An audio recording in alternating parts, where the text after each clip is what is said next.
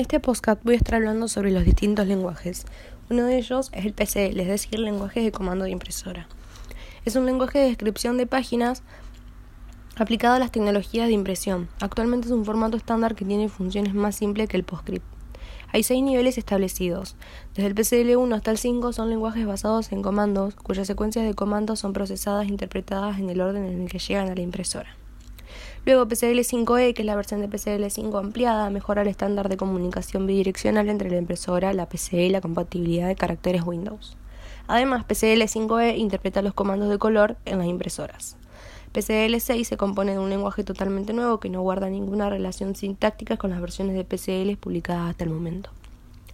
Algunas de sus problemáticas es que para la impresión deben utilizarse las fuentes con ayuda de sus características. Para poder ser utilizadas, siempre deben estar disponibles las fuentes adecuadas en la impresora. En PCL5 hay básicamente dos formatos de fuentes, fuentes de mapas bits y fuentes escalables.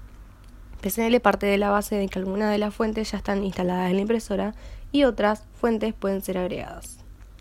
Luego continuamos con el lenguaje PS, es decir, PostScript.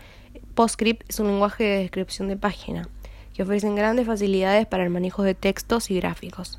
El lenguaje PostScript permite reducir significativamente la carga de trabajo de la CPU que conlleva la impresión de documentos. Con el paso del tiempo se fueron creando distintos niveles que trajeron mejoras.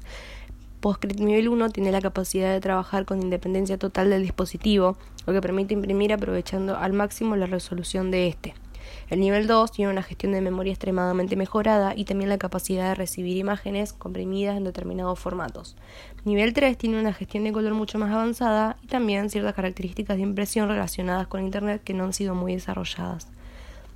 Una de sus problemáticas es que el formato, la fuente y los gráficos se pierden debido a las incompatibilidades entre las plataformas, el software y las versiones, y también que los documentos no se imprimen correctamente debido a las limitaciones del software o también de la impresora. Además se necesita un procesador, es decir, depende del RIP, comunicarle a la máquina su código particular para tomar las instrucciones básicas y ejecutarlas una detrás de otra hasta imprimir la página. Luego seguimos con el formato PDF, es decir, formato de documento portátil. PDF es un formato de archivo multiplataforma que incluye fuentes, texto con búsqueda, gráficos vectoriales y además puede verse con una aplicación de visualización independiente. Los archivos PDF son compactos y pueden compartirse, visualizarse e imprimirse fielmente a su formato original con el único requisito de instalar a su sistema el Adobe Acrobat Reader.